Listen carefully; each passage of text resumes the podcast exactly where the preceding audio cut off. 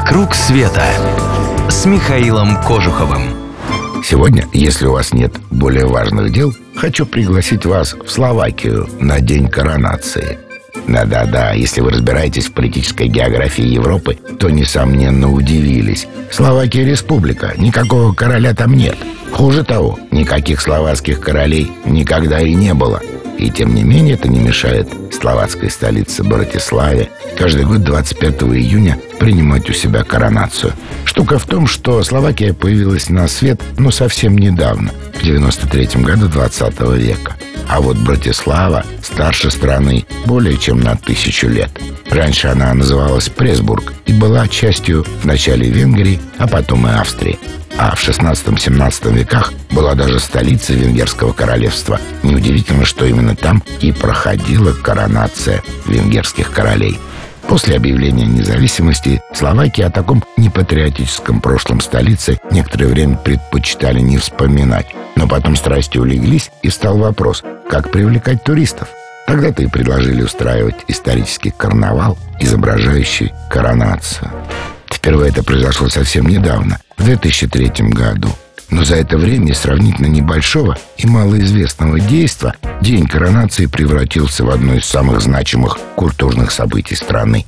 Тема и антураж фестивалей менялись каждый год в зависимости от того, коронацию какого короля разыгрывали. Празднества еще ни разу не повторялись. Каждый год приезжих ожидает новая церемония в новом убранстве. Дамы в пышных платьях, кавалеры в расшитых золотых камзолах с кружевными манжетами, военные барабанщики, мушкетеры, послы. Кого здесь только нет. Королей, королев и прочих героев изображают актеры городских театров.